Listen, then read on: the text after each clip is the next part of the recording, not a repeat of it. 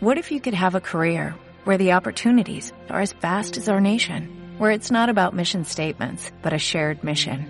At U.S. Customs and Border Protection, we go beyond to protect more than borders, from ship to shore, air to ground, cities to local communities. CBP agents and officers are keeping people safe. Join U.S. Customs and Border Protection and go beyond for something far greater than yourself. Learn more at cbp.gov/careers. Muy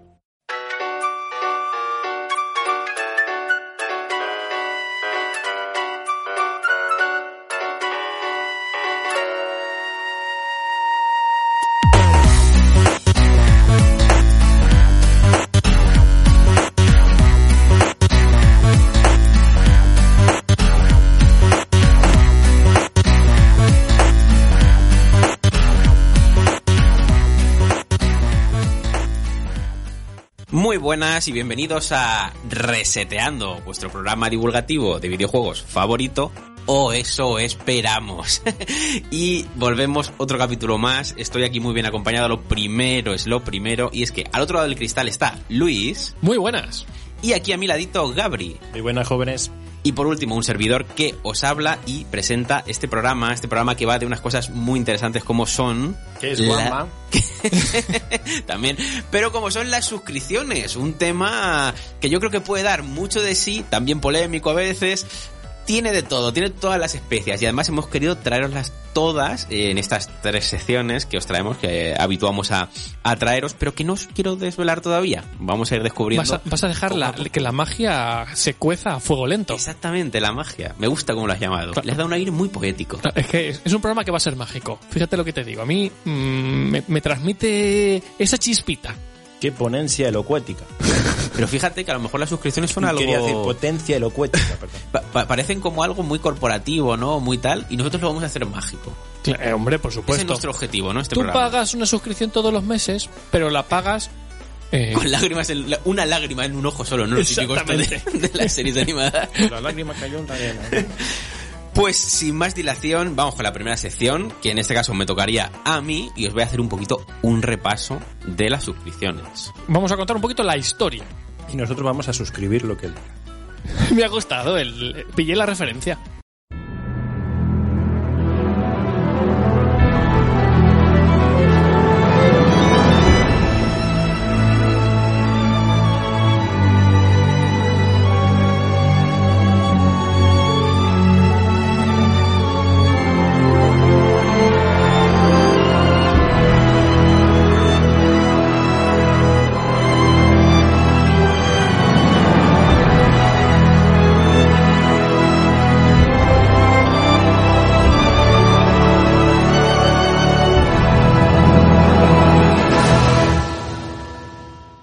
Pues voy a empezar mi sección en lo que he llamado, voy a ir por, por épocas, digamos, hasta llegar a hoy en día. Hoy en día, no sé si os estáis escuchando el podcast en el año 3000, ahí ya no sería hoy en día. Me, me gustaría mucho que en el año 3000, cuando las máquinas hayan dominado el planeta, el planeta se haya, haya realmente, desaparecido. Realmente no es así, porque al final, de lo tontos que somos, de lo tontos que somos, seguramente que las máquinas no habrán tenido que hacer nada. Nos habremos extinguido nosotros mismos. Nosotros nos habremos extinguido y Puede seguramente ser. que el líder de la máquina será un Nespresso. Eso lo tengo Pues claro. que esa Nespresso esté escuchando hoy este y que programa. tenga suscripciones, ya que estamos en el programa, ¿no?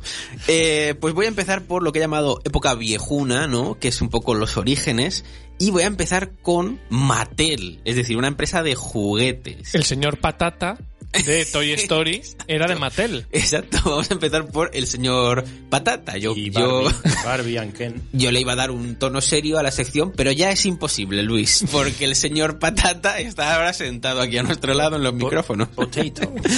Pues, eh, ¿por qué digo Mattel? Porque voy a hablar de la Intellivision, que os sonará a muchos. Y es que esta consola, que llega en el año 78, cuenta unos añitos después, en el 81, con un servicio atentos, año 81, ¿eh? 1981, con un servicio de online que se llamaba, se llamaba Play Cable, Play Cable. Y, en el 81, ¿qué podías hacer?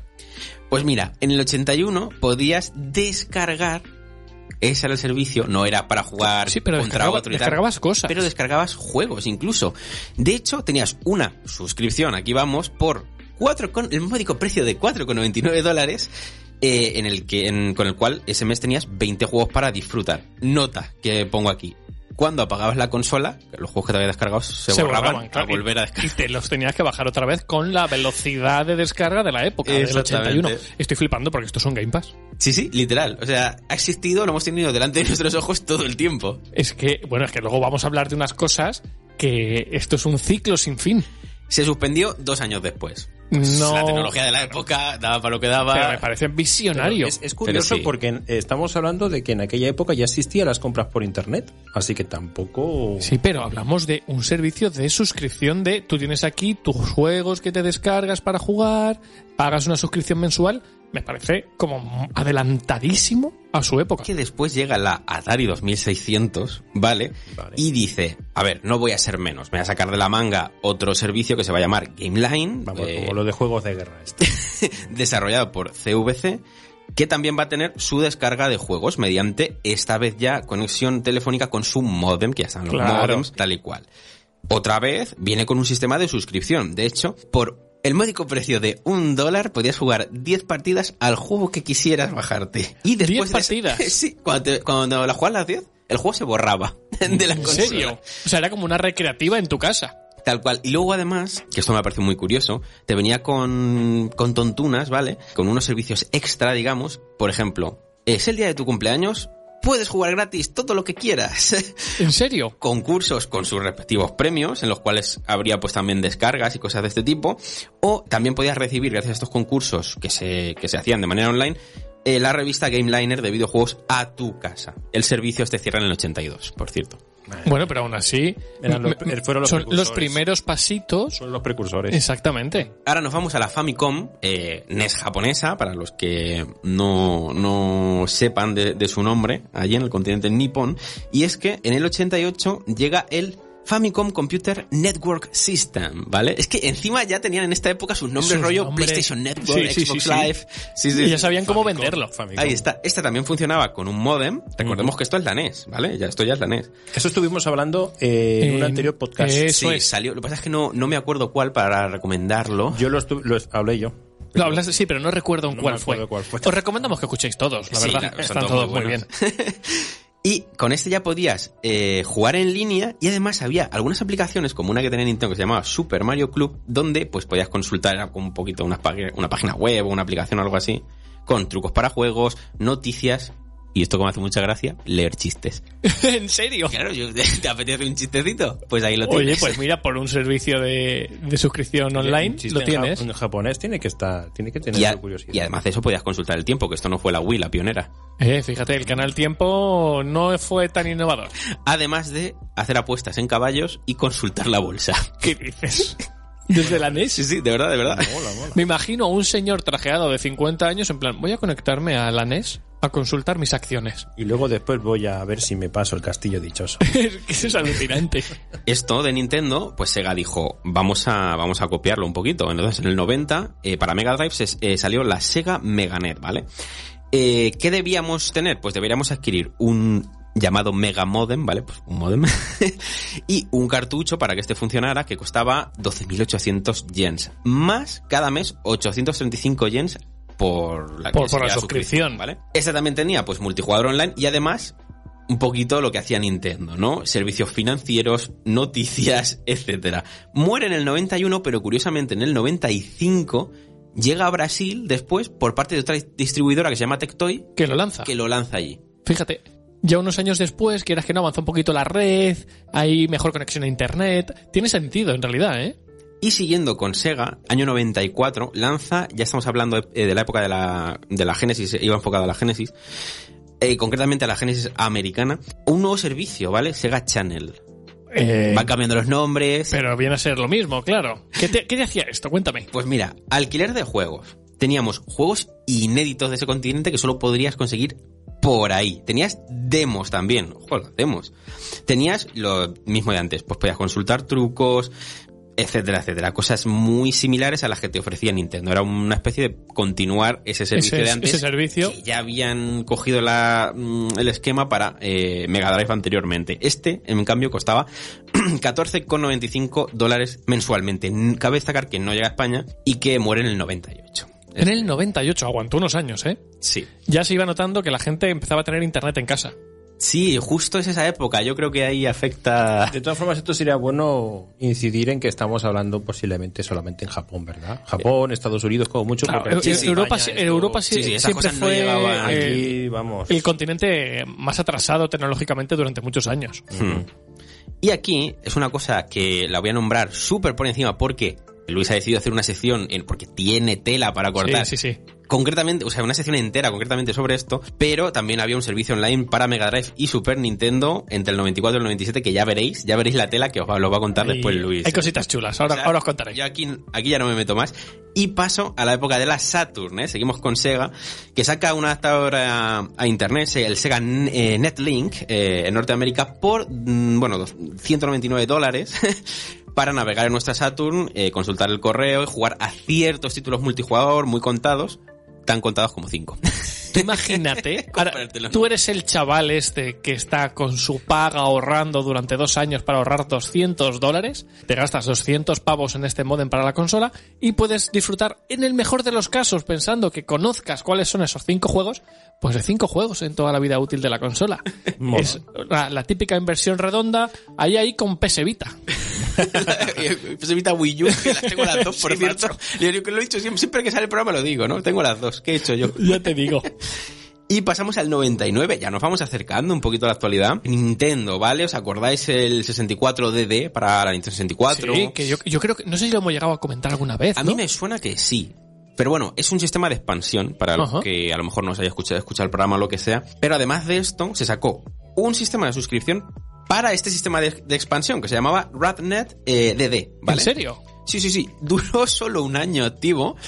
Pero, pues nada, usaba un, un modem también y además era compatible con un ratón y teclado, porque esto lo que te ofrece es, está como muy enfocado a un público más adulto Ajá. y te permitía acceder pues a internet, enviar correos, chatear, leer noticias, ver el tiempo, etcétera, etcétera. Ya podías chatear. Ya podías chatear. Fíjate, eh, y hablamos de una 64. Una Es que, consola de Nintendo, por eh, cierto. eh, ya no solo de una consola de Nintendo, sino que alucino con cómo en cuestión de 10 años hemos pasado de solo poder consultar la bolsa o el tiempo a no, ya chateas. Solo estamos hablando de Japón. o sea Claro, que claro, sí, sí, sí, por es- supuesto. Eso es como desayunar para ellos. Antes de desayunar, ellos tienen Ya- que ver la bolsa. Exactamente. Pero que ha avanzado muchísimo la tecnología en estos 10 años que has comentado. Montón. Y este sistema, el Sega Net, que estábamos comentando, además de Saturn, es el que luego utilizó Sega Dreamcast. También utilizó el mismo. Que sí que yo recuerdo que Dreamcast se le daba más bombo Al tema salía, online. ¿verdad? Sí, porque yo creo que aparece Fantasy, eh, Fantasy Star Online. Justamente. Sí, empiezan sí. a aparecer juegos ya que sí que utilizan de verdad ese, ese multijugador eh, a través de internet. Exactamente. En el, de hecho, fue ya en el 2001 cuando Sega anuncia que suspende el servicio. También un poco Dreamcast tuvo esa historia. Claro, de que la que consola la no terminó de fue a funcionar. pique. Entonces, claro, y, y nada, y lo que la suscripción que hay aquí más destacable que yo he encontrado en Dreamcast, pues es obviamente Fantasy Star Online, que tenía su, su cuota mensual y que cerró nada, un añito así más o menos después de, de que se dejase descontinuara. A mí una cosa ahora mismo que me está volviendo loco es, llevamos 15 años de historia en la que las empresas lanzan servicios de suscripción que mueren al año, a los dos o a los tres años, pero siguen RQR, RQR, nueva consola, nuevo servicio de suscripción, nuevo servicio de suscripción que cierra al año, pero no pasa nada, vamos otra vez. ¿Cómo puede ser que esta idea no muriera por el camino? Porque me estoy, me estoy alucinando. Yo creo que un poco por las infraestructuras. Y de hecho me viene bien que preguntes esto porque mm, ahora que os he comentado el tema de la Sega Net que mm, era común para Saturn y para Dreamcast, Ajá. quiero matizar que era común entre comillas. Porque la infraestructura que se usaba en Saturn eh, lo que hacía era que mm, el usuario se conectaba a un servidor central, ¿vale? A ver si os lo sé explicar bien para que lo visualicéis. Y ese servidor central hacía de puente con el otro usuario con el que iba a jugar. Y el- eh, esto a través de un modem que, por cierto, se ponía en el, en el este de la tarjeta de memoria. ¿Qué pasa? Que ya cuando pasan a Dreamcast, ya hacen unos servidores en condiciones para Pero juegos eso y es como demás. una conexión peer-to-peer, entonces. Algo así, como un... Como peer-to-peer, cuando sí. Peer-to-peer. en los típicos Un P2 online... un P2P. Sí, los típicos online que hosteaba uno un de, la, usuario, una de las, una de las ese partes salía, se caía la partida. ahí Claro. está. Exactamente. Entonces, claro, ya al- ahí en Dreamcast se nota ese salto de... Que ya, ya hay más posibilidades, la tecnología ha avanzado. eh, claro, es que empieza a ser divertido jugar por internet. Hablamos de la época en la que en PC ya hay gente jugando a Counter-Strike, jugando a cositas, a Doom, a Quake. Lo que pasa es que en las consolas siempre íbamos muy por detrás. Hmm. En el online siempre han ido a la cola. Pero bueno, juegos en Dreamcast así, por ejemplo, destacables tenías, eh, bueno, Quake 3 Arena, obviamente. Star Lancer, por ejemplo, el Chuchu Rocket, eh, una versión del Tetris, que además, además se llamaba, eh, ah, The Next Tetris. Así en plan, que suena como si lo sacaran hoy, hoy ¿Cómo- mismo? ¿no? En plan, el Tetris del futuro. Hoy me lo compraría, fíjate. Y era justamente porque era online, era Claro. juega online. Así que fíjate. Y de esa misma generación tenemos también PlayStation 2, que yo no sé si os acordáis, Del modem que tenía, sí. el modem que tenía, y que, eh, como curiosidad, aquí no hay un Seganet, un tal, no tenía nombre. Era internet. Sí, sí, eh, los juegos, mm, recuerdo que en la caja ponía, tiene funciones en línea. Sí, sí, que es lo mismo así. que ponía en, en GameCube, que había cuatro juegos contados, pero te decía lo mismo, también lo de funciones en línea y poco más. No tenía un nombre. Claro. Pues en, en PS2 lo que sí que sé es que los, eh, los modelos así más chiquitines ya llevaban integrado la El- toma para la toma dentro, ¿no? Sin embargo, las antiguas no, entonces tenías que comprar pues el aparato, que yo me acuerdo de... Pero ¿cómo puede haber internet y, y yo dónde lo conecto, no? Y buscaba mi PS2 que yo tenía la, Claro. la tocha. Y... mm, Y estamos hablando que en aquel tiempo, aunque tú no tuvieras internet en casa, pero tú lo conectabas directamente a la roseta y entonces era, funcionaba como Claro. una llamada local. Exactamente. Tú, cual, en- tú en entonces, esa época. Después venían tus padres y decían, Oye, que no funciona el teléfono. que, que me llaman, se cortó la partida, ¿no? así que si ya entraba una llamada se cortaba la partida. Pero ya no solamente eso, como era una llamada local, entonces luego en la factura te daba la risa. luego. Sí. Como curiosidad, en PS2 los eh, servidores eran totalmente res- responsabilidad de la empresa del juego. Sony no... No entraba ahí. No había una plataforma El- sobre la que construirlo todo, ¿no? Vuelvo otra vez al sí pero no, porque eh, Sony entraba en que tenía que autorizar esas conexiones con un sistema que tenían ellos que llamaba Dynamic Network eh, Authentication System, ¿vale? Ajá. Entonces, ellos hacían como un proceso de doy fe de esto, que es Pero aquí se encargan otros. literalmente. Y el último server así oficial que estuvo vivo hasta 2016, Hacer nada. sí, sí, ese era el de, el de Final Fantasy 11, eh, PlayStation Claro, 2. es, es que ha sido el, el juego de la época en consolas con más base de usuarios activa. Ahí está. pues voy a pasar justo a misma generación, GameCube, que Eso era, es. comentaba antes Luis, y es que también había un adaptador. Eh, de hecho, había dos tipos de adaptadores, Eso eh, de banda ancha o el de modem. Hubo, eh, bueno, Fantasy Star también en GameCube, igual que en Dreamcast, que es uno de los mayores juegos online, obviamente, tenemos que, que nombrarlo. Pero es que en Occidente hubo tres juegos que lo usaban. Yo recuerdo que, bueno, no era ni online. Fíjate lo que te iba a decir Mario Kart, pero no era online, era en red local, que te permitía jugar, creo que a 8 o, o algo así. Exacto, en red local sí que tenías eh, el Avalanche, el Kirby Ride, el Mario Kart, Double Dash. Y sí que, eh, como curiosidad, unos fans no oficialmente eh, hicieron que se pudiera redirigir el tema del área local a internet y tal y cual. Pero nunca hubo nada oficial por parte de Nintendo. Fíjate. De, con esos juegos, con esos Sí, sí, sí, sí. En Japón sí que hubo algún título más. Eh, había un juego de béisbol así rarete y tal. Pero en Occidente tres títulos. Bueno, Madre mía, es que... Tú te compras tu adaptador. y juegas en toda la vida útil de la consola a tres juegos. Y eso contando con que luego encontrarás jugadores con los que jugar. Que hay que tener en cuenta que esto lo tenían cuatro gatos. Ya, pero yo te digo una cosa. Ahora en estos momentos que tú tengas una GameCube con ese adaptador, puede ser que sea Mm, mm, que tenga un valor, ¿eh? ¿no? Tiene que tener su valor. ¿no? Y decir, mira, yo, en diferencia con, con todos los demás que tenga la GameCube, yo tengo, Yo tengo esto, esa pieza. Tengo la posibilidad de jugar con tres personas, o sea, con tres, en estos tres juegos puedo jugar online. A mí, no sé, son cositas que me, me gustan mucho, la verdad. Como curiosidad, en el 99 Miyamoto eh, declara que Dolphin, que era el nombre en clave de De GameCube, GameCube. Que iba a necesitar algún tipo de comunicación de red, porque ellos ya veían que esto se estaba poniendo de moda. Que lo de internet era una cosa que se quedaba, ¿no? Es decir, Nintendo diciendo esto. Ya te digo. quiero- Luego, luego hablamos. Luego- de- por eso, por eso entonces se retrasó tanto, ¿no? Es que GameCube Pues se retrasó muchísimo. Por eso, yo eh, me suena, ahora que lo estáis mencionando, que hubo mucho retraso justamente con eso. Un por- día, por a mí me gustaría mucho hacer un capítulo sobre la historia de GameCube. Oh, aquí, lo, aquí dejo. Bueno, Yo lanzo, muy bien. lanzo la, Pero es que un año después de lo que os he dicho, eh, vuelve a decir que estaban, in- que estaban interesados en el juego en línea para GameCube, tal y cual, pero que solo lo iban a meter si encontraban, pues, muy Nintendo, un enfoque único, ¿no? Claro, algo que fuera la Wii, tal y especial. cual. que no fuera, pues mételo de todas las consolas. Y más tarde, eh, de hecho, mm, no sé decir cuánto más tarde, pero después Satoru Iwata declaró también que, bueno, que ya no era tan importante la estrategia en línea porque ellos estaban bastante seguros de que en todos los demás campos lo, estaba- lo estaban haciendo perfectamente, que bueno, que tampoco era tan necesario, que harían un poco lo que irían viendo. Y pero así que ya de- no era prioridad. Así de, Y- de bien le fue a nivel comercial Que GameCube. Internet no era tan importante. Y así quedó. Era un boom solamente, una burbuja. Una burbuja que iba a explotar a los dos años. Y nada, pues ya llegando a las consolas actuales, tengo también apuntado comentar como destacables. Yo me acuerdo de, bueno, portátiles, PSP y Nintendo DS tenían su conexión Wi-Fi. Nintendo DS necesitaba, ¿no? El, aparatito. He comentado alguna vez. Sí, yo creo que hace poquito hablé del calvario de Me jugar eh, online a Nintendo DS con el adaptador Wi-Fi que te Ah, tirabas sí. horas y horas para encontrar partida, entrabas y a los dos minutos te echaba y ya podías volver a empezar. Y te tirabas toda la tarde para echar una, Pero una era un simulador de cola de juego. Eh, ¿no? Exactamente. Y en PSP yo sí que recuerdo jugar a un Ratchet and Clank. No iba mal, ¿eh? Para ser la, la PSP, que ya tiene sus añitos. Yo en PSP jugué a un Star Wars Battlefront, a un spin-off que salió que era maravilloso.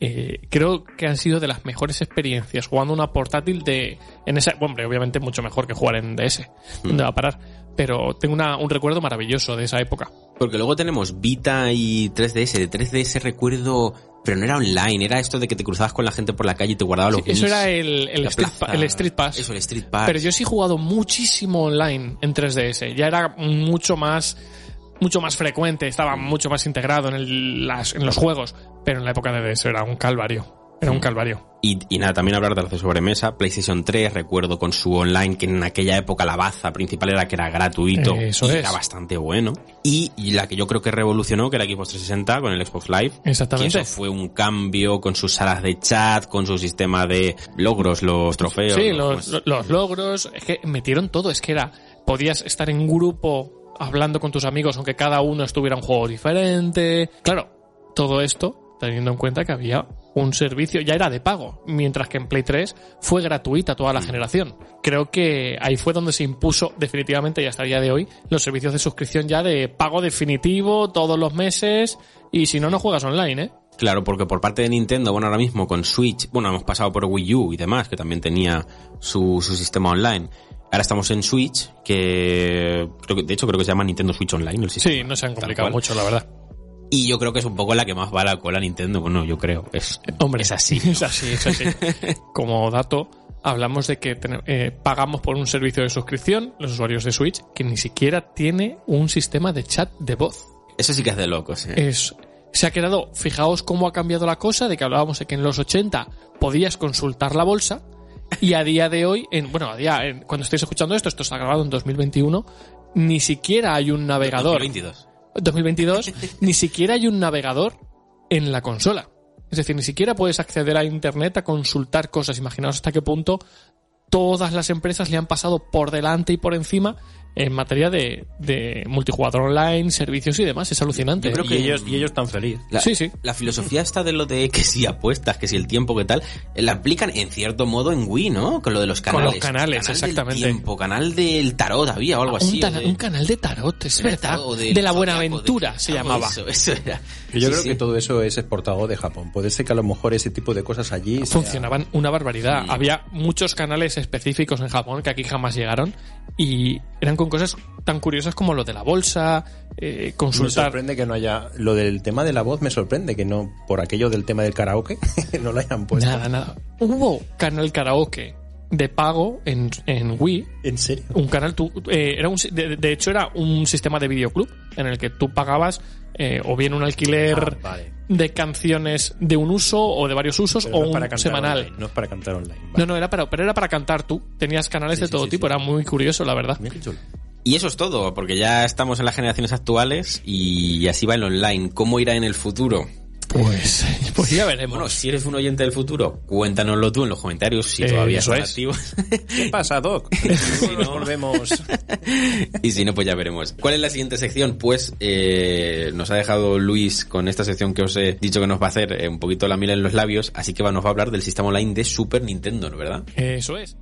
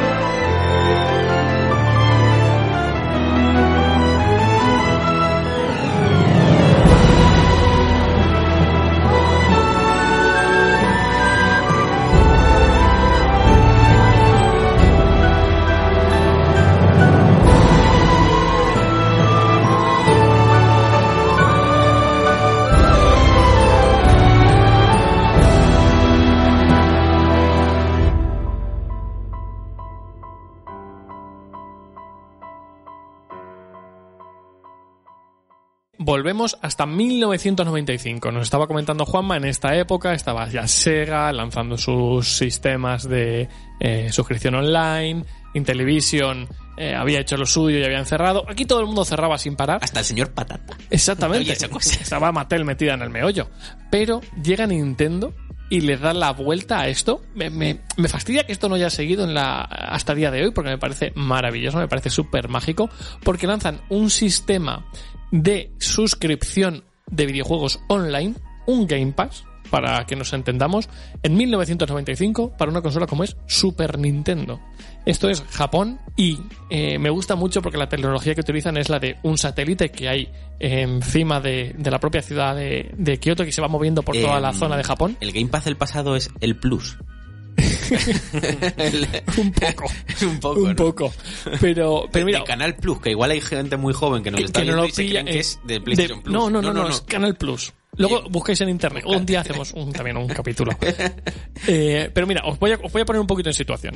Esto, para poder acceder a este servicio de suscripción, que obviamente no salió jamás de Japón, ha estado activo, por cierto, hasta 2007, ama- es decir, ha estado activo 13 años, y para poder acceder a él había que comprar una piececita que se ponía en la base de la Super Nintendo, costaba unos 18.000 yens, unos 130, 140 euros al cambio, para que os hagáis una idea. Y esto lo que hacía al conectar la, la base a la, mm, a la consola de Super Nintendo, te añadía un cable y un conector al que tú conectabas un receptor que te venía en la caja, pero eso no era suficiente para conectarte online. Tú tenías que tener instalada en tu casa una antena parabólica que eh, contratabas eh, de forma totalmente externa, no tenía nada que ver con Nintendo. dices? De hecho, esa, esa, mm, esa antena parabólica te la ponía una empresa que se llamaba ST Giga, que era la empresa que daba los servicios de Pero eh, tenía que ser esa. esa antena. Si no era esa, no te servía. Ah, qué Entonces, claro, ¿qué pasa? Que era un servicio que estaba bastante extendido porque en Japón llevaban unos años eh, en los que se había puesto de moda, atención, la música ambiental en streaming. 1995. Como lo del Lofi este de ahora. El Lofi de 2021, 2022, pero en A ver, 1995. ¿os dais cuenta de que lo que triunfa ahora ha estado inventado mucho Hace tiempo? 25 es decir, años. si hay algo que, que lo estáis haciendo, o sea, no, no, no lo tiréis abajo, seguid, seguid, que, al que a lo a mejor triunfar. dentro de 20 años eh, lo mismo ya es un éxito.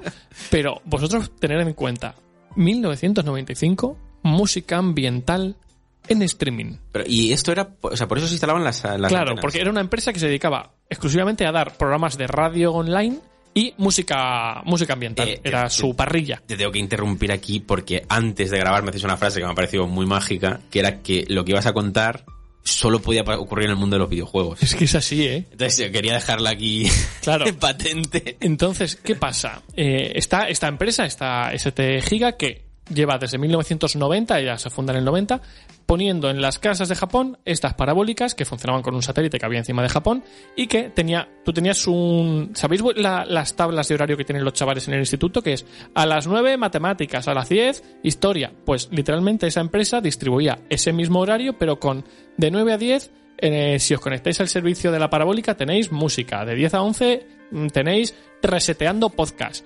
Eh, así, ¿vale? Era literalmente una parrilla de contenido. Mola. Bueno, pues Nintendo dice, vale. Pájaros, luego ambiente de pájaros. Sí, bueno, era lo que, lo que más Focas. éxito tenía, ¿eh? Con diferencia. Música ambiental de, me parece que de 10 de la noche, de 10 de la noche a 6 de la mañana era todo música ambiental. Era para que pudieras dormir con, con esto. Tú pagabas una suscripción, No por está mal pensado, es como los canales estos de ASMR para dormir, ¿no? Eso es, Con pero así una suscripción de pago. Y hace mucho tiempo, ¿no? Exacto. Entonces, dijo Nintendo, de la teletienda. un poco. Es que todo es, es un poco todo este sistema. Visionarios. Y bueno, ¿qué pasa? Que Nintendo dice, nos queremos sumar de una manera diferente y con... Como siempre, ¿eh? Exactamente. La Nintendo Way of Life. No queremos tener que construir una, infraestru- una infraestructura muy cara, vamos a ver si podemos aprovechar algo que ya haya en el mercado. Entonces, ¿qué pasa? Que esta empresa, eh, la empresa Giga, que estaba teniendo problemas porque la música ambiental estaba pasando de moda en el 95, Nintendo compra gran parte de las acciones de la empresa, se convierten en uno de los accionarios lo- de los socios principales y dicen, vale, vamos a utilizar vuestra tecnología para potenciar nuestro servicio online de Super Nintendo. Y entonces lo que hacen es que en la franja de 4 a 7 de la tarde, todos los días, tú si tenías una Super Nintendo y tenías este aparatito, este Satellaview, lo que hacías era te conectabas con un cartuchito que era como un juego, encendías tu Super Nintendo con ese cartucho puesto y lo que veías era, me mola mucho el concepto, una ciudad virtual en la que tú con tu avatar, tú te creabas un avatar y te movías en bici por la ciudad y cada edificio era una de las funciones online que tenía el satélite. Me gusta muchísimo. Por ejemplo, Me podías entrar mucho. en la tienda de juegos, irte a una biblioteca que era una, un sitio de revistas de videojuegos. Se crea una especie de interfaz dentro. Exactamente, era, literalmente era una interfaz. Pero yo me lo imagino como el selector de nivel del Mario, ¿no? El- el- entre el Mario, imagínate la típica ciudad del Pokémon, vista en vista Sí. cenital desde arriba y hay distintos edificios. Tienes el centro Pokémon, tienes la tienda, pues igual, pero con los distintos servicios. Entrabas a la tienda de juegos y tenías una selección de 124 juegos que salieron a lo largo de toda la vida útil del servicio. Eh, ibas a la biblioteca y tenías revistas online que se actualizaban todas las semanas con los lanzamientos de las revistas oficiales de Japón, una zona de trucos, una zona de consejos, la zona de las demos. Tenías un montón de cosas y, claro, como es un satélite, tú no podías acceder las 24 horas porque eh, el satélite tenía, seguía teniendo programación de música, programas de radio, y Nintendo lo que hizo fue reservar de 4 a 7 de la tarde, es decir, justo después de que los chavales terminaran de comer, antes de que se tuvieran que poner a estudiar, era el rato de, de 4 a 7, Claro. tenemos el servicio de descarga de juegos y acceso a demos y a todo. Entonces tú te Aquí no conectabas... había subastas de esas de caballos. se quedó fuera, se quedó fuera. Pero, claro, tú tenías ese tiempo. Una vez que eran las 7 y un minuto, se perdía la conexión al satélite, ya no podías volver a acceder al contenido hasta el día siguiente, pero a ser militar el satélite. eh, ya a partir de esa hora eh, lanzaba rayos contra, contra los enemigos de Japón. Eh, ríete tú del 5G. Y entonces lo que mola es que, obviamente, tú ya el contenido que te descargabas ya lo podías jugar sin problemas en cualquier momento. Tú tenías que pagar, eso sí, una suscripción mensual para poder acceder a los juegos del servicio. Y, para que os hagáis una idea, hablamos de que no estamos hablando de un servicio cualquiera. Hablamos de que eh, había 124 juegos, de los cuales algunos eran remasterizaciones de juegos de NES, pero adaptados a los 16 bits. Otros juegos de la propia Super Nintendo que llegaron con mejoras y actualizaciones al servicio digital, nuevos mapas, nuevos modos de dificultad, modos multijugador que en juegos que no lo tenían de base y juegos exclusivos entre, por ejemplo, os doy así tres perlitas rápidas. La secuela de A Link to the Past, es decir, un Zelda en exclusiva del mejor Zelda 2D de la historia estaba en el servicio de suscripción online. Por cierto, si lo queréis buscar, este juego está disponible para eh, jugarlo en, en PCs y porque la gente, los fans lo han adaptado. Se llamaba The Legend of Zelda eh, The Stone, ¿vale? Había también una secuela del clásico Chrono Trigger, o sea, el, casi el mejor RPG de Super Nintendo, que se llamaba Radical Dreamers. Y era una secuela Esto- que esto- ocurría. esto me parece- eh, me parece que es cinco años después del Chrono Trigger. Cuando alguien me diga, "Eh, yo es que quiero un nuevo Chrono Trigger, le voy a decir si existe. Sí existe, ¿eh? Le voy a redirigir aquí. Y es todo esto es canon, ¿eh? Se habla de juegos oficiales que desarrollaron los creativos de los juegos originales, los directores de los juegos originales dijeron, nos queremos sumar a esto y eh, vamos a hacer juegos para, para el servicio. Por ejemplo, esta secuela, el Radical Dreamers, en lugar de ser un RPG tal cual, lo que hicieron fue mezclar escenas de RPG con novela visual. Entonces te iban contando qué había pasado con muchos de los personajes del juego original, tú ibas tomando decisiones y en base a eso pues tenías que combatir, explorar algunas mazmorras, tenía un rollito guay. Por ejemplo, había una versión del del Sky Bike, que es el típico juego este de motocross de, Sí. de NES, pero con los personajes de Nintendo. Estaba Mario, Luigi, lo que sería un, entre comillas, Mario Kart, pero adaptado al, al State Bike. Y bueno, había un montón de juegos más. ¿Dónde estaba aquí el negocio? Porque claro, los, los creativos y los directores dijeron, sí, sí, nos sumamos a esto, pero vamos a ver si, si le sacamos unas pelas. Y entonces, como era un, un servicio de suscripción mensual, con Nintendo lo que dijeron fue, oye, por cada mes que los usuarios estén jugando a nuestros juegos, nos llevamos un porcentaje. Nintendo dijo, ok. Y entonces, ¿qué hacían las distribuidoras? En lugar de lanzarte el juego entero el día 1, a ver si os suena esto. Os lanzamos una pequeña parte en abril, pero ah, en mayo a lo mejor se actualiza el juego con nuevos mapas. No me y en junio lo mismo, hay un nuevo DLC. Ha existido todo este tiempo. Entonces, desde 1995, el concepto de te actualizo el juego todos los meses con más contenido para que sigas enganchado y Nintendo me siga soltando pasta, ya estaba funcionando. Pero el concepto no era que se actualizaba, sino que estaba capado. Mm, en teoría, Estaba capado. Estaba no es que sí que te, descargabas nuevos contenidos de hecho hay una cosa un concepto que me parece como súper loco que había en algunos juegos mapas que a lo mejor suena también a esto de las temporadas actuales en los que tú si querías jugar parte o capítulos o mapas de- del juego tenías que jugarlo en el mes concreto Ah. si no desaparecía y aparecía el siguiente capítulo. Entonces, tú estabas obligado a todos los meses ir jugando. No servía lo de me desuscribo del servicio y dentro de cuatro meses, cuando esté Claro. juego completo, me lo juego del tirón. No, no, no. Porque o jugabas en abril el capítulo 3, O luego tú de 3. ese RPG pasabas directamente al capítulo 4 y te habías perdido una parte. Entonces, estaba muy pensado para tener a los usuarios enganchados todos los meses. Y bueno, me parece una cosa como loquísima. Esto fu- tuvo tanto éxito que en las tiendas de videojuegos físicas de Japón se habilitaron unas máquinas a las que tú llevabas tu Super Nintendo y en caso de no tener internet en casa, lo que hacías es que conectabas tu Super Nintendo a ese, digamos, a ese cajero que Esto había como en del el... Pokémon Playa, ¿no? Un poco, un poco. Tú llevabas tu consola, tu Super Nintendo, la conectabas ahí, te descargabas todo lo que querías, pagabas un porcentaje a la tienda por eh, usar su máquina y te descargabas los juegos y te ibas a casa a jugarlos. Y bueno, esto ha estado activo, estas máquinas han estado activas, si no me equivoco, hasta 2003. No hablamos de que estuvieran activos un par de años, no, no, es es que ha sido un exitazo. no ¿eh? nada, pero... pero ha sido un exitazo. Bueno, qué deciros que eh, del, dos, del 1995 al año 2000 fue cuando se lanzaron estos, 20 estos 124 juegos. ¿Y qué pasó? La empresa madre, ST Giga, que era la dueña de toda la infraestructura, empezó a tener un montón de problemas económicos muy gordos, porque el resto de servicios, digamos que estaba empezando a pasar un poco de moda, el tema de escuchar la radio en un servicio de suscripción dejaba de tener sentido, y Nintendo dijo, oye, me quiero hacer con el control de la empresa para tener yo el, decidir yo qué contenido hay. ¿Qué pasa? Que el resto de los socios que había dentro de la empresa dijeron, ni de coña, porque vas a quitar todo lo que nos interesa a nosotros. Igual que Nintendo quería promocionar la parte de videojuegos, había otras empresas metidas en el conglomerado que decían, no, no, no, a mí me interesa que se promocionen otras cosas. Todas se pusieron de acuerdo y echaron a los cinco socios que había en la junta directiva de Nintendo, los echaron fuera. Y entonces, a partir del año 2000 y hasta el 2007, que en 2007 fue cuando esto empezó a ir muy cuesta abajo porque ya se estaba usando menos, había, la tecnología estaba mucho más avanzada y se quedó un poquito atrás.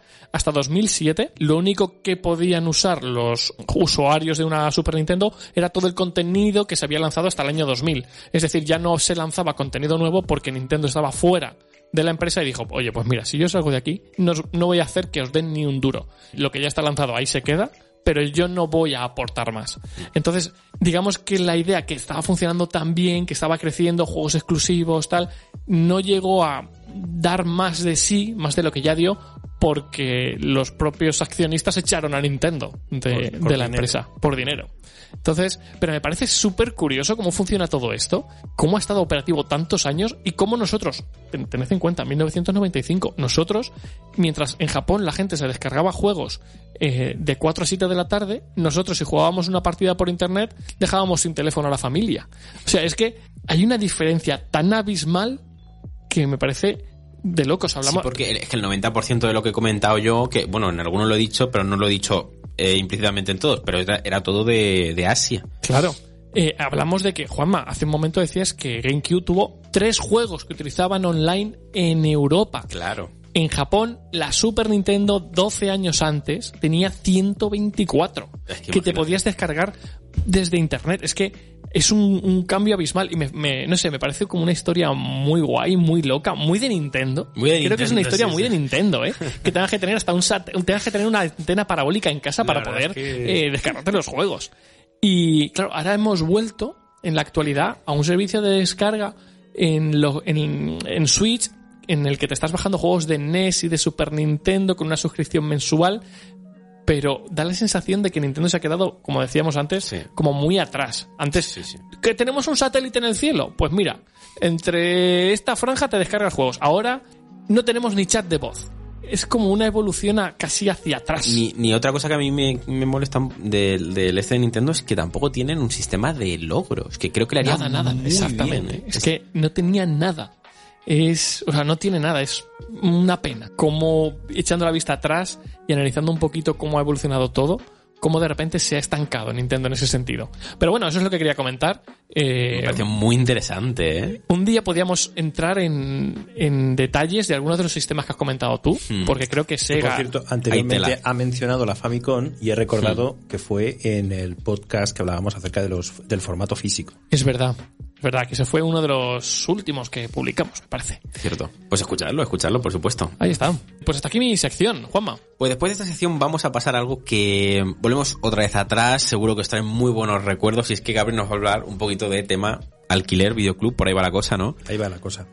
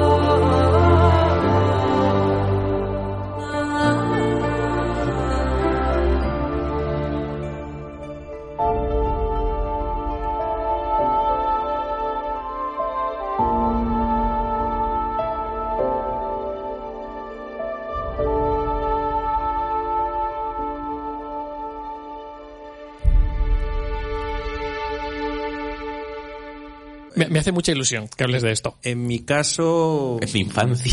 vamos, vamos a hablar un poquito acerca del cajón desastre. Voy a meter aquí un poquito de todo.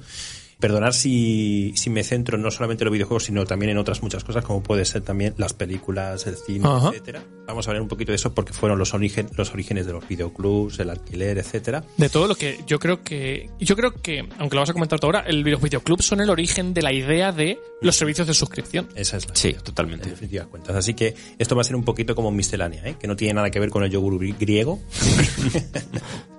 bueno, videoclubs. Alguien podría pensar que es una pregunta de estas que a lo mejor te vas a saber y ganar y te hacen, ¿no? Oye, ¿cuál fue el primer videoclub? ¿O cuándo surgieron los primeros videoclubs en la historia? Bueno, pues ha, ha sido bastante complicado encontrarlo, ¿eh? Sinceramente, bastante complicado. Pero bueno, en principio, supuestamente esto ocurrió a finales del 77 y evidentemente fue. Aunque nos parezca mentira, no fue en, no fue en Japón, fue en Estados Unidos. El concepto de videoclubs. Fíjate, yo daba por hecho que esto era Estados Sí, Unidos, o sea, que esto era Japón. Sí, sí, yo también pensaba que era en Japón, pero fue en Estados Unidos.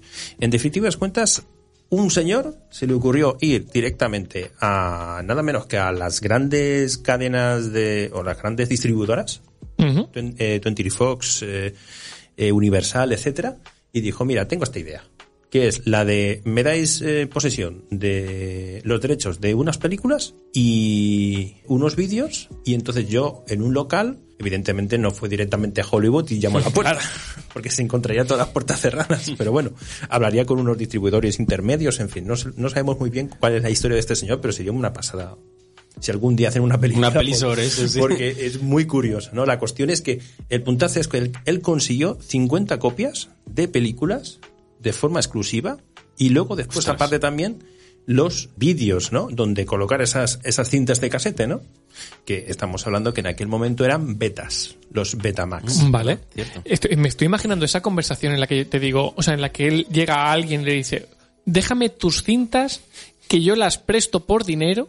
Me imagino esa conversación en la que le diga al otro. La "¿Tú- cara del otro, ¿no?" ¿Tú qué quieres? ¿Estafarme? Claro, sí, sí, sí, que esa es la idea. No, pero decirle, no, no, no, que esto va a ser muy bueno, esto va a ser muy bueno, porque claro, hasta ese momento las lo que es la lo que son las películas en sí salían en el cine, pero morían en el cine. Sí. Entonces, con un poquito de suerte, canales de, de pago de la tele por cable que se llamaba en aquel tiempo, pues pod- hacían reposiciones que solían ser las reposiciones de, de películas más clásicas. Más- más clásicas, ¿no? claro. 30, 40, 50. Pero evidentemente para los años 70 si salía algo, y luego después eso, hasta que no pasaran 10 años, No se volvía a reponer. no se iba a volver a reponer. O sea, era la de o, o la veo esta semana O, o ya no la veo. o no la veo en 20 años, ¿no? Sí, es- es- ese es el concepto, ¿no? Entonces, claro, él coge y llega y dice, no, no, que esto, que, que la gente va va, va a pegarle duro, ¿no? Y, y entonces él consiguió, mencionaba en un artículo que él consiguió 50 películas y cada cinta costaba 50 dólares Cada cinta costaba 50. ¿Alquilarla? alquilarla. Alquilarla. Alquilarla. que me- Alquiler de 50 dólares. Claro, es que yo Claro, luego es- después es- estoy pensando, yo digo, vamos a ver. No había otra opción. Bueno, claro, es que no se podía comprar, entonces. Ese era el precio. Y luego, aparte, también estaba la posibilidad de alquilar el vídeo. Reproductor. claro, por si no tenías aparato para verla. Claro. Que en este caso, pero me parece una barbaridad. Mil dólares. Fíjate lo que te digo. El alquiler. O sea, Me- tenías que tener mil dólares. Me parece una barbaridad, pero no, no me parece que, bueno, pueda- que esté mal. O sea, los comienzos. En los comienzos me lo creo, ¿eh? así. Puede ser, puede ser. Tiene que ser así, sin lugar a dudas. Bueno, eh, comentar el tema de beta, porque a lo mejor alguien puede ser que diga, ¿qué es esto de beta? Y es que anteriormente existían unas cintas de casete, que eran las beta, que sacó Sony, todo esto venía de Japón, las cuales pues tenían una durabilidad más o menos de una hora, y luego después con el tiempo seguramente que algunos ya es que lo- los betas somos los que ya pinamos algunas canas y el VHS también puede ser que nos suene un poquito a los que pinamos canas pero ya un poquito ya más jovencitos No Yo digas eso que me crié con VHS. Eso te iba a decir, nosotros ya hemos crecido en el VHS, Juanma y yo, totalmente. pero sí que es cierto que los oyentes más jóvenes seguramente No lo conocerán, habrán verdad. nacido directamente en el DVD. Eh, si no conocéis el VHS, escribidnos en... Me da mucha curiosidad, en, en iVoox. a lo mejor saben lo que es, pero Sabéis. No, no eh, lo habéis usado, ¿no? claro, no creo que lo hayan usado. Es que cuando llegó el DVD, no sé exactamente cuándo llegó el DVD, El pero DVD vino en los en, en el 2000 como No, mucho, ¿no? más, primero, más, más. primero el CD, ¿no? Sí, pero bueno, ya las pelis ya en CD, cuando se descartó el, el VHS como Hmm. mm, Sí, método de reproducir no películas, pasaron por CD, sí. eh, que Juanma, que somos mayores, No, no, no. a partir del 2000 a partir del, No, a no. partir, a partir del 2000 gente que tenga 20 años ya no ha tenido VHS. No me digas eso, que se me cae el mundo encima. es así. no pero puede ser que a lo mejor vea ahí un- unas cosas ahí que y esto No, oye, que, no, que la no, primera oye, de Harry ¿no os Potter la acordáis? tenían VHS. No, esperaros un momento. ¿No os acordáis esa, esa moda que sacaron el colectivo emo? Que no estoy en contra de ello, ni mucho menos. Simplemente que se colgaban cintas de Sí, se colgaban cintas. Sí, cintas de, VHS. cas- de VHS llevaban VHS al cuello. Se las colgaban. Ibas con el Rey León al cuello. No he visto. No, no, no- Es verdad, O sea, ¿eh? yo eso no lo recuerdo. Sí, sí, Pero sí. estéticamente a lo mejor queda guay. Es que no lo he visto. no pero sé. era muy curioso, ¿eh? curioso, Se curiosa la palabra. casetes, casetes de las cintas del radiocassette y luego después los videocasetes también se los Sí. colgaban. Las modas. Modas, oye, pues. Con el Rey León al cuello. Con el Rey León al cuello, Aladín. Bueno, pues lo que estaba comentando, que al final los principios, pues, claro, son siempre duros, ¿no? Este hombre, pues, apostó por eso y le salió bien la jugada. Le salió muy bien la jugada porque eso fue un, un- ya ves tú, fue, por lo que dice el artículo, fue un boom con- to- completo. Y entonces él, este hombre que se llama, por si alguien lo quiere buscar, George Actison, Ajá. parece ser que llegó incluso a fundar una especie de, de, de grandes almacenes solamente de esto, como videoclub, una cadena de Como videoclub. una cadena, eso te iba a decir, como una franquicia, ¿no? Y lo que mm, luego mm, llegaría a llamarse Blockbuster Video. No me Ay, digas. la leche. mira. No me digas que es el creador de, de, la, de Blockbuster. Blockbuster. Me, me hace, me pone muy contento porque, ay, es que no puedo, no porque nos liamos aquí a cambiar de Y tema, no se puede. con Nintendo, ¿no? No, exactamente. que es, que, contado, es que da para mucho esto, no se puede. Otro día, en otro capítulo. Bueno, la cuestión es que es un puntazo, ¿eh? Es un puntazo. Cuando te pones a escarbar, a escarbar, te digo, fíjate hasta dónde hemos ido ya a parar, ¿no? Lo que estaba comentando antes acerca del tema del beta y el VHS, simplemente comentar que, eh, porque alguien podría decir, bueno, el VHS llegó después, unos años después, entonces era lógico que la evolución, pues entonces... eh, Desapareciera el beta, desapareciera el beta exactamente. Pero es que resulta que el beta realmente tenía mejor calidad de sonido, mejor calidad de vídeo y aunque la durabilidad es cierto de que en un principio el beta grababa solamente una hora, Ajá. el VHS grababa dos, pero es que el beta te daba la posibilidad, cosa que no hacía el VHS, que era la de poder grabar una película mientras estabas viendo otro canal distinto. La tecnología del futuro, hoy. Ojo, ojo al dato, ¿eh? Eso lo hacía el beta. pero sin embargo se impuso el VHS. Las leyendas, que seguramente lo habréis escuchado muchas veces, y era que eh, las cintas de contenido para adultos estaban solo y exclusivamente para VHS.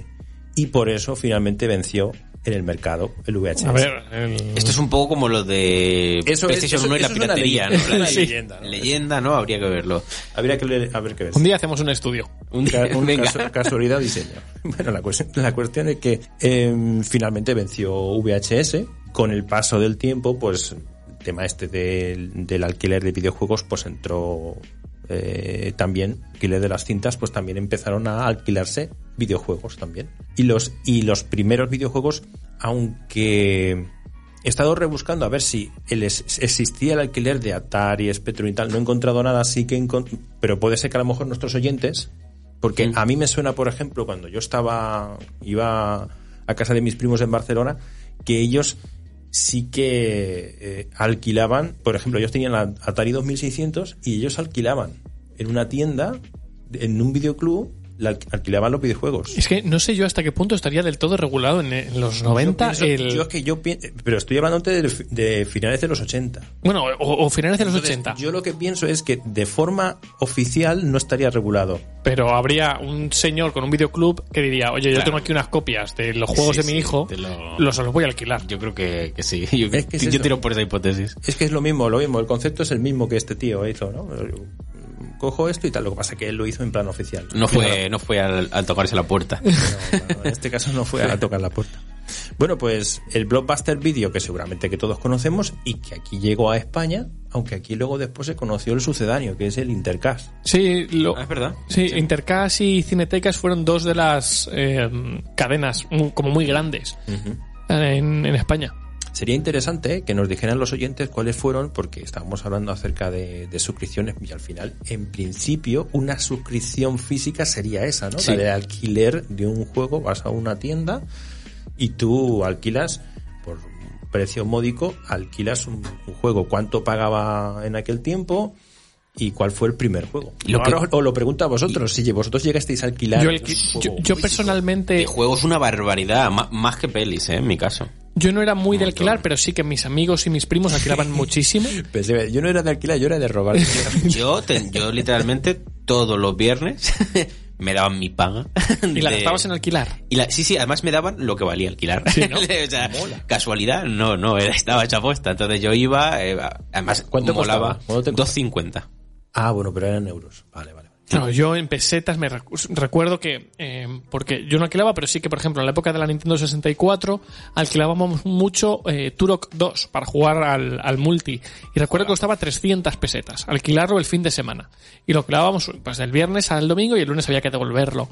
Eh, alquilábamos mucho eso, Turok 2, alquilábamos luego después, al principio, porque luego lo compramos, eh, Perfect Dark, también para, para Nintendo 64, y luego una época muy larga, que yo creo que dio para comprar el juego como cuatro o cinco veces, eh, durante un año o dos, creo que lo he comentado en algún programa ya, alquilábamos las dos torres para Play 2, porque no teníamos la tarjeta de memoria, la memory card, y entonces todos los findes, un amigo y yo empezábamos el juego a ver si lo conseguíamos acabar. De un tirón. Y del tirón, claro. Y ahí pues nos costaba ya, yo eso ya era en euros, y nos podía costar 2.50, 3 quizá, y pues lo alquilamos a lo mejor 40 veces. Yo tengo muy buenos recuerdos de, o sea, para mí, ¿sabes la gente que hoy en día dice, no, es que me pongo un servicio de estos de pelis online y me tiro en el catálogo no sé cuánto tiempo? Pues yo era eso, pero Con en, los- el en las estanterías, En el videoclub, exactamente. Era, era como un niño en una juguetería, o sea, a ver qué juego me llevo esta semana, tal ¿Qué cual, es no sé qué. Yo me pasaba con las pelis. El- yo alquilaba muchísimo, muchísimo eh, pelis de Disney. Alquilé 200 veces la primera peli de Pokémon. La alquilé como un montón de veces. Y, pero fíjate, los juegos eso eran yo, más yo mis me alquilaba amigos. una de Porky, no sé por qué, me hacía gracia. Ah, y pues me alquilaba a sistemáticamente. a mí- Era a- todo yo- aquí, aquí queda. Porque yo, Sí, sí. yo de las primeras veces que recuerdo, porque iba con, normalmente iba con mis padres, pero cuando ya me empezaron mis padres a, ve, ve tú y ve a alquilar la película, Claro. porque los domingos era noche de pizza, Ajá. y entonces yo iba y alquilaba una película. Y alquilé por lo menos, no si fueron siete ocho veces.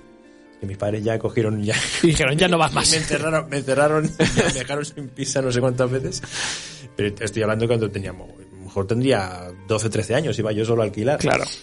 Mi amigo Mac. Tu amigo Mac. Ay, no, Como- no, no, la película, la película. Sí, sí, sí, sí, sí. Se llama así no la la, película. no la conozco. Mac. No la conozco, la Es verdad. una película de los años 80 de un chiquillo que va en silla de ruedas y unos extraterrestres que vienen. Que tienen, Como argumento así de, cara compungida. de- Como sinopsis está muy bien. Oye, ¿y el primer videojuego que alquilasteis? Eso Buah, es lo que estábamos hablando hace un momento. Ah, es verdad, no, perdón. No me acuerdo. eh, ¿Y el primer videojuego que comprasteis? Es que me da también curiosidad. Eh, ¿Lo sabéis? Harry Potter y la piedra filosofal de PlayStation. Porque me venía, era mi primera consola. había jugado antes a videojuegos, pero mi primera consola comprada era esa Play 1 en pack con ese, entonces. Gabri, ¿tú te acuerdas? Yo es que como la mayoría de juegos los heredé, Claro, pero sí, el primero que digas, me, me lo compré. 2600, Master System, entonces tendría que tirarme a lo mejor a Saturn. Claro, yo es que sí que recuerdo estar alquilando durante mucho tiempo eso con mis primos Mario Party 3 y entonces yo, eh, mientras mi primo lo alquilaba, yo ahorraba. Y era como, tú ahorra y mientras lo alquilamos y luego cuando tengas el dinero ya lo compramos. Que podíamos haber dicho, oye, si juntamos el Claro. dinero y lo compramos... Pues le, no, le no. estaba viendo fallas el plan, Sí, pero bueno, éramos niños y estúpidos. Pero es interesante porque ahora viene el inciso es con respecto a, a que podemos alquilar juegos, pero ahora vamos al siguiente nivel que también podemos alquilar las, las consolas. Exactamente, porque... Yo eso nunca lo he visto, pero siempre lo he oído. Sí, en El- Intercast se podía. Y, y bueno, Y, lo, y nosotros, yo, un colega y un servidor, llegamos a alquilar la, la Dreamcast, la llegamos a alquilar. Eso sí, tenías que tener mucho tiempo, haber estado alquilando durante mucho tiempo, que te conocieran y sí, tal. porque claro, te estás llevando una consola. Y él decía, me dice, solamente tenemos una. Claro. Solo tenemos una y la prestamos y solamente se alquilaba en fin de semana, en fin de semana. Tiene que salir, o sea, tú como dueño de videoclub, te tiene que salir muy rentable tener unos juegos ahí para alquilar, ¿eh? Al final es... No, voy a ser sincero, no me acuerdo cuánto era, pero... Tiene que ser una pasta. Creo alquilar una más- consola. Más de 10.000 pelas que creo que estaba. Ahora, Estaba ahora después, cerca- cuando cerca acabes, las 10.000 pelas. cuando acabes con tu sección, Gaby, me has recordado una cosa que quiero comentar. Por si le pasaba Si algo. hay gente que no conozca el VHS, va a estar ahora diciendo con las pesetas ahora ¿Qué me mismo. estáis contando? ¿Qué es eso? a lo mejor lo han estudiado en los libros de historia, no sé. Pero Bueno, el libro de historia tiene que aparecer la peseta. seguro. Sí, o sí. sí, sí. Bueno, te dejamos seguir. Sí. Bueno, pues el, el tema de mm, llegar al videoclub, poder alquilar no solamente el juego, sino también la consola, esto ya es un puntazo, ¿eh? Esto es un puntazo. Lo que pasa que lo que comentaba hace un momento, eh, en este caso solamente había una. No sé cómo estaría el resto. Está intentando buscar información y la verdad es que en cuanto a esto, pues Tiene que haber muy poquita hay información. muy poca información en cuanto a este tema, pero mm, es lógico de que o tienes mucho músculo porque eres un- una franquicia, por ejemplo, pero es un videoclub del barrio no se lo puede permitir. No se puede permitir empezar a comprar consolas y a ver si las alquilan o no. entonces, entonces ahora llegó a otra cosa que sí que es cierto, que he visto en foros que existía y aquí en Albacete, por ejemplo, también ha existido en el Game Shop, que estaban varias consolas. Eso es. Tú pagabas Para jugar allí. un ratito. Sí. ¿Lo recordáis? Pero pagabas. Yo he Sí. vivido la época de que estaban puestas las No, demos no. y tal y me acercaba ya a jugar No, aquí totalmente pagabas. gratis. Tú cogías y decías, mira, yo quiero jugar a este. Y entonces yo pagaba, por ejemplo, yo recuerdo pagar mm, 200 pesetas. Sí, eran 200 o 150 pesetas más o menos. Y estaba una hora. Claro, no, no confundáis esto, eh, oyentes, con el típico ciber, ¿vale? Esto era una tienda de videojuegos, como si ahora vais a game y hay una zona de sentarse a jugar. Pues si nos escucháis en el futuro, seguramente ya no existan las tiendas de videojuegos, así que... La Nespresso, la Nespresso lo habrá destruido todo. Eh, yo sí que recuerdo, por ejemplo, hablaba eh, Gabriel de, de GameStop, había una zona, lo que tú decías, con demos y cosas donde tú podías jugar gratuitamente, pero sí que si al dependiente le decías, oye, me apetece jugar un poquito al último mm, juego de moda, te lo ponían y sí que pagabas. Era ridículo lo que pagabas. Sí. Pero estabas ahí, Bueno, podías estar un, no. Ah, un poco acorde también al tiempo que estabas. Claro, al tiempo. Si Pero- eres un chiquillo, 200 pesetas de dinero. Era dinero. Pero sí que sí que es un servicio que se estiló bastante. euros. Se estiló bastante en su momento, ¿eh? Se estiló mucho, se estiló mucho. Yo recuerdo ir todos los sábados a GameStop, y era un chiquillo, y todo esto era porque era, me era imposible conseguir la, la PlayStation, y entonces a- en aquel tiempo estaba flipado con el Doom, y recuerdo que, que salió el Final Doom, y entonces iba allí para pasarme. Para pasártelo, ¿Qué ¿no? pasaba? Que yo guardaba partida, cuando yo terminaba yo guardaba partida, llegaba al... El siguiente y te reescribía la partida. No, al día estaba borrada. Claro. Claro, porque venía otra gente y bor- Ah, todo se borraba. Y entonces tenía que volver a empezar otra vez. Y yo le decía, por favor, no me borres. Porque había. Y- y está- había me imagino al alcanzado, no sé, dependiente, que no te lo nivel borre. No sé cuánto, el nivel no sé cuánto tal. Y me dice, Me imagino el dependiente. Si está pagando los estudios de mis hijos. sea, es que era. Tuve, tuve una temporada ahí mala que estaba ahí un poco viciado, pero que al final el concepto es un poco como las máquinas recreativas. Es, es incluso la evolución, porque íbamos a las máquinas recreativas y entonces te metías 5 duros, y con 5 duros o 20 duros tenías cuatro. Con 5 duros una, una partida, con 20 duros tenías para cuatro partidas o cuatro vidas. Pues esto es un poco la evolución. En vez de ir a la, a la máquina creativa, pues vas a una tienda y entonces tú escoges el juego de los muchos que hay ahí y te dan la opción de probarlo. Yo, por ejemplo, mirar como dato curioso que doy, Soul Calibur 2 es un juego que yo me compré para GameCube y me lo compré después de probarlo en, en una tienda. Una de estas sesiones de, oye, me apetece probar, probar un juego, me dijo el tío. Mira, te voy a poner uno de peleas porque yo ya me había comprado el Super Smash Bros. Melee allí. Y me dijo, te voy a poner uno que a lo mejor te gusta, tal. Y así descubrí yo Soul Calibur y me lo compré esa tarde. Con link exclusivo en la Sí, versión esa. exactamente. Pues mira, esto quería llegar hasta este punto porque podríamos decir, bueno, pues este concepto pues eh, está bastante bien. Pues es que resulta que este concepto viene de muchísimo tiempo atrás. Seguramente que a lo mejor conoceréis los Sailor, No. Pues no, fíjate. Sareware. Sí, vale. Ahora vale. sí. Eh, Ahora sí.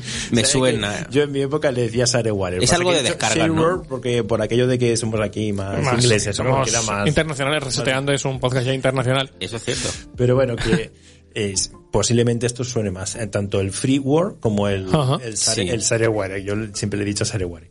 En definitivas cuentas, el shareware apareció en los años 80 y daba la posibilidad a aquellas personas que no estaban seguras de comprarse un juego y te- teniendo en cuenta que en aquellas épocas los juegos costaban carísimos. Y que no era tan habitual comprarte algo así como es ahora. No, no, no. Es más, el concepto videojuego no llegó hasta Más adelante. a mediados de los 90, realmente. Mientras tanto, en los 80 era programas, porque en realidad era un programa. Y ya Mm. está. Entonces, lo que estabas comentando hace un momento, no era habitual que, que una persona se gastara el dinero en ese tipo de cosas. Si tuviera que gastarse algo para el tema de un programa, o sea, un ordenador, sería para algo ofimático, para llevar las cuentas de la casa Claro. y tal. El concepto de voy a jugar no, no existía. Y claro, los padres cuando a lo mejor el chiquillo le decía que, lo- que es para jugar, pues era muy común que los padres dijeran, no, no, no, si lo vas a utilizar para jugar no te lo compro. Ya, te- ya vas, va- prepárate, prepárate, que vas a jugar con otra cosa. La zapatilla que va y vuelve. bueno, pues el Salesforce nació en los años 80 y daba esa posibilidad de que aquellas personas que quisieran probar el, el juego lo podían hacer de manera gratuita. Pero es- Ajá. esto que era un- como una demo. Es, es, es que ese es el concepto de una demo, Ah. era ese. Lo que pasa es que por eso antes le he preguntado, cuando estaba hablando con, estaba hablando de su sección antes Luis, yo le he dicho, entonces es que estaban los juegos capados. Y digo, dice, no, no, no, es que se actualizaban. Yo digo, pues entonces en este caso es que estaban capados. Y era, y uno de los juegos que marcaron el software y fue, por decirlo así, el estandarte fue el Wolf 3D. El Exactamente. World 3D resultaba que tenía 60 niveles, pero en el sol- te añadían solamente 10. De hecho, era una versión, es lo que tú dices, era una versión capada. Es que no era, es que no son demos. Porque una demo a día de hoy lo, lo- lo entendemos como que te ponen, a lo mejor empiezas a jugar en la misión pero- 7 porque, para enseñarte cosas. Para aquí era no. El, tú el empiezas a juego tal jugar. cual, pero se te va a cortar a mitad, sí, ¿no? Vale. exactamente. Pero el concepto es ese porque al final una demo es una demostración de lo que es el juego. Exactamente. Puede ser que una demo sea desde el principio hasta el final y se corte, o puede ser que a lo mejor sea como un- Una zona una concreta. zona concreta y no tiene por qué ser ni al principio ni puede ser a lo mejor a- entre medias, ¿verdad? Por regla general, las demos que, que se incluían dentro del Micromanía, recordaréis que eran demos que también estaban capadas. Sí, sí, sí. sí. Eso era. El juego venía. No era un juego. Es cierto de que en algunos casos el juego estaba completo y se, y se petaba y decía gracias por jugar. Si te gusta, pues ya sabes lo A que mí eso tienes que hacer". siempre me ha parecido muy arriesgado hacerlo, ¿eh? Porque te lo Ya. hackean o algo y que... Ya. Pero el juego, en algunos casos sí que estaba completo, en otros sí que era cierto que era simplemente un- Esa zona. la- era esa zona y ya está. Pero en el caso de, de los Save War era eso. Y estaba muy chulo porque eso daba la posibilidad a que la gente de forma directa, sin distribuidores y sin historias, pudiera hablar con, con los desarrolladores y dijeran, oye, mira, yo estoy interesado en tu juego, ah, pues sí, mira, aquí tienes. Y mediante un Disney- newsletter, entonces un servicio de, de- de correos, se mandaban, Se mandaban los juegos. lo probaba y De- ya está. esto, si no me Y- y- equivoco, Y, es un puntazo porque no es, o sea, me paro a pensar en, eh, la buena fe de los, programadores en aquel tiempo. O sea, que tenían ganas de que, la gente conociera su juego y no le importaba darlo, a pesar de que, oye, que lo estás dando gratis. Pero era, había que hacerlo así, porque la gente no sabía ni lo que era esto. No sé recuerdo cuándo hablamos de esto en relación a Doom, de que precisamente ID Software eh, lanzaron una versión, eh, digamos, anticipada del juego, un- una demo, que la mandaban por newsletter y la gente hacía transferencias a los desarrolladores y entonces los desarrolladores te enviaban el resto del juego o en disquetes en formato físico o te lo enviaban en formato digital para que te lo descargases. Era una cosa loquísima y, es que lo piensas ahora y no tiene ningún sentido. No, no, pero, te- pero fíjate, porque ahí es donde quería ir a parar. ¿Dónde está entonces el, el negocio? Porque claro, cojo y digo, mire, están saliendo un montón de juegos, aunque la industria del videojuego está en pañales, quiero probarlos, tengo mi, mi Commodoro, tengo mi Spectrum, tengo un- una Amiga, tengo un Amstrad, yo qué sé. Y yo digo, bueno, pues entonces voy a, a contactar con, con Codemasters, voy a contactar con Ultima Online, o sea, Ultima Online, con Ultimate, mejor dicho, voy a contactar con este, con este, y que me manden aquí un, una copia simplemente, ya está, para probarlos y, decirles, oye, que estoy pensando en, en comprarlo. ¿Dónde está entonces el negocio? En la suscripción que hacían muchas de estas empresas y decía, bueno, venga, va. Yo, si quieres, haz- págame durante un año entero o durante un mes, me pagas un módico precio y yo te voy mandando copias. Anda. Pero Y- copias ya completas, el juego No, no, no, no. no. Ah, eran las- Era un trocito, simplemente. Vale, era como una suscripción de demos. Y ento- claro, y entonces la idea era por que ellos, ellos demos. mandaban, mediante correo, ellos mandaban, y en este caso era postal, un- el, si- el sistema de correo electrónico no existía. Ajá. Entonces le decían, mira, a mí me gusta este tipo de juego, este, este y este. Y entonces cuando había alguna actualización o había alguna cosa, ellos pagaban por, a lo mejor, no, no he mirado exactamente cuánto es el precio, pero imaginemos que es un- unos 7, 8 o 10 dólares. Sí, lo que fuera. Y tú de, de vez en cuando recibías en tu casa Tú demos. recibías, aparte de eso también recibías merchandising del, de lo que es la empresa Ajá. y también recibías pues a Esto me parece algo, mm, pósters y cosas de esas y también una revista hablando de juegos y tal y, y también eso esti- se estiraba mucho en el tiempo en el en, En la época. en la época el basic para poder programar tus So- propios juegos Fíjate, es que son cosas. Había que, había que dar a conocer el servicio, no, no ni había publicidad como la hay ahora, ni servicios como los hay ahora. Te- tenías que buscarte las herramientas y buscarte las mañas como fuera. Pues estabais, hab- habéis abierto la veda a que mi mente ver, recuerde algo tan actual como que Microsoft con eh, Xbox Series X y Series S eh, tiene un servicio que se llama eh, Xbox All Access, Xbox Acceso Total, eh, en el que tú pagas una suscripción mensual y la propia Microsoft te envía una consola a casa con eh, una, una suscripción de Xbox Live Gold y Game Pass activa para que tú tengas la consola, el online y el Game Pass en tu casita puesto por 35 euros al mes me parece que es en el caso de Series X y 20 y pico en el caso de Series S. ¿De verdad? Pero Sí, esto sí. existe hoy. Esto existe hoy. De hecho, en Estados Unidos es una- un servicio que ya estaba activo en la época de la One. Eh, estuvo activo prácticamente toda su vida útil. Funcionó muy bien. Ahora os hago cálculos para que veáis que es una locura. En One funcionó muy bien en Estados Unidos. No salió de allí, pero con Series X, con la falta de stock de las consolas, lo han exportado a todo el mundo. Oye, nosotros tenemos un remanente de consolas. Si no te puedes permitir 500 euros o no consigues la consola, la tienes en casa por 35 euros al mes. ¿Qué pasa? Que tú haces cuentas y ese servicio de suscripción, en solo un año ya has pagado más de lo que costaría tener una consola en casa toda la vida. Pero entonces... bueno 400 euros 400 y pico euros. O sea, en año y tres meses ya has pagado esos Entonces, 500. pero la pregunta es eh, es en, en concepto de alquiler Sí, sí, sí, sí. sí. tú en Tú- tienes que devolver. En en concepto de alquiler 100%. Tú cuando dejes de pagar esa suscripción mensual, tienes que devolver la consola. Es un servicio que de primeras puedes decir, oye, esto no tiene ningún sentido. En Estados Unidos hay más de 3 millones de Xbox alquiladas con este sistema. Bueno, tampoco es tan descabellado. Esto es como el alquiler de los pisos. como el alquiler de- Exactamente, Es exactamente. de los pisos. Luego Eh, después viene alguien dice alquiler con opción a compra. En bueno, este- pues pero en este caso- cuando llegue el momento en el que tú quieras comprarlo, no te voy a descontar el alquiler. Hmm. Ahora quieres comprarlo, entonces es otra historia distinta. Pero aquí no había, o sea, no hay, de hecho, no hay opción a compra. Y Es alucinante cómo está funcionando. De hecho, ha llegado a España. eh, Yo pensaba que en España no iba a funcionar tan bien, pero con hay mucha gente alquilando series S. Entiendo que lo están alquilando temporalmente mientras no hay stock de series claro. X hasta poder comprarse una series X, pero sí que es cierto que a día de hoy series S se alquila en España y se alquila con mucho éxito. Por 20 y algo euros al mes, sí que es cierto que tú pagas 23, 24 euros al mes y tienes Game Pass, tienes online, tienes la consola, entonces tienes, tienes acceso desde el minuto 1 por 20 euros a 200 juegos y a todo lo que va saliendo. Es una opción para aquella gente que no puede permitirse ahorrar o, o eso, está esperando para poder comprarse una Series X y mientras quiere jugar a lo que sale. Pero me parece muy curioso, ¿eh? Cómo estos servicios que hablaba eh, Gabriel, de que en, una, en, una, en un videoclub un tío compraba una Atari y la alquilaba a la gente, ahora es la propia Microsoft la que ha puesto una batería de consolas para que se alquilen en todo el mundo. En el caso de la, de la Dreamcast, no, pero en el caso de la PlayStation la, la alquilamos durante bastante tiempo, bastantes veces. Y, y luego después es lo que le dije yo a mi, a mi colega, pues La podríamos haber comprado. la podemos haber comprado. Pero- Que al final terminamos comprándola entre los dos, pero, Pero- pero pero- esto que dices, oye, pero si estamos gastando aquí mil, dos mil, tres mil pesetas cada fin de semana, pues oye, eh, ahorramos eso.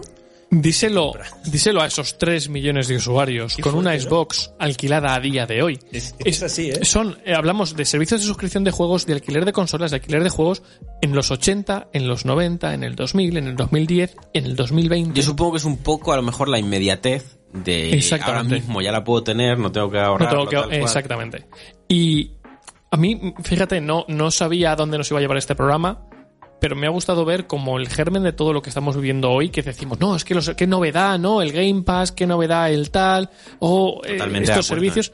Estaban en los 80. Sí, sí, Estaban que, eh, en los 80. Si hemos aprendido algo es que eh, lo hemos tenido todo ante nuestros ojos, ¿no? y que, Lo que está hasta, que, hasta que llega el momento, hoy. ¿no? Hasta que llega el momento adecuado, Hasta que la- llega reseteando y luego... llega la tecnología, llega el momento preciso y de repente lo peta, pero que no es nuevo. Y, y yo pensaba que sí lo era. No, pero Entonces- es que como por ejemplo Internet existía desde los años 40 50, en los 50 más o menos. Sí, pero hasta que se- se luego se populariza. en la Segunda Guerra Mundial y ahora, a 50, 60, 70 años después es cuando pega el boom. Es un estándar. Pues poco más. Eh, ¿Qué os ha parecido el programa? A mí me ha gustado mucho, ha sido muy interesante. Eh, me hemos sacado cosas, yo documentándome la verdad es que he visto cosas que no sabía ni que existían. Yo igual. Me ha gustado mucho, también hemos vuelto con la nostalgia, hemos vuelto atrás en el tiempo.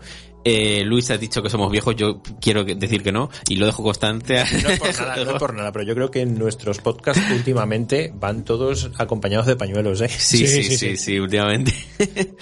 Pero muy bien, eh, espero que a los oyentes también os haya gustado mucho, comentárnoslo tanto en redes como en iVoox, que sabéis que os leemos y nos pasamos por allí. Y nos vemos en el siguiente capítulo y Si también... saber, eh, eh, claro, faltaba decir que a lo mejor a alguien le gustaría saber cuál es nuestra opinión acerca de estas suscripciones, etcétera, pero lo tenemos en un safe room. Exactamente. Sí, os, os re- os remitimos allí. En la, caja, en la caja de descripción lo vais a encontrar. Sí, digo, sí. Porque Juanma se va a partir la cabeza buscando el lo, lo pondré en la descripción o no. pero, pero ya vais a tener que bajar la descripción y que os co- poner un comentario. Eh, exactamente. Así que nada, nos veremos en 15 días en un safe room y en un mes, pues, en el siguiente capítulo de Reseteando Podcast. Hasta luego. Hasta la próxima. Chao, chicos.